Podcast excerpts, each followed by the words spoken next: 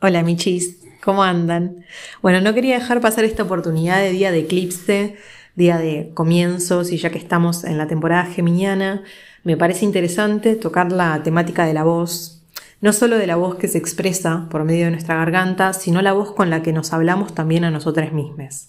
La voz que crea nuestra realidad interna, la que termina un poco definiendo quiénes somos para nosotros y para el resto, la que termina decidiendo qué espacios habitamos o dejamos de habitar, la voz que nos acompaña casi 24/7, la cual a veces tenemos ganas de callar. Rachel in the Sky acerca del día de hoy dice, el eclipse geminiano trae el poder de la palabra. Hoy nos rige el chakra laringe y vibramos tres, energías que nos conectan con la libre expresión, libre emoción, con responsabilidad, empatía y compasión. Del otro lado hay un ser sintiente, aunque no siempre lo demuestre. Bueno, muchas veces ese ser sintiente también somos nosotras mismas y terminamos hablándonos bastante mal.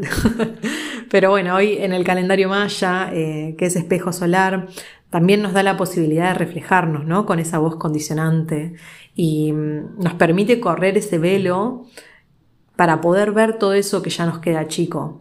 Tanto las voces externas como las voces internas, ¿no? ¿De qué sirve habitar un espacio que nos hace sentir mal? ¿De qué sirve habitar una idea que nos hace daño. De la misma manera, relaciones o amistades.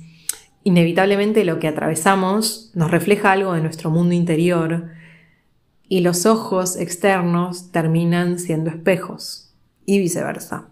Podemos ir rompiéndolos o aceptándolos con amabilidad. Todo lo bello que percibimos afuera también habita en nosotros.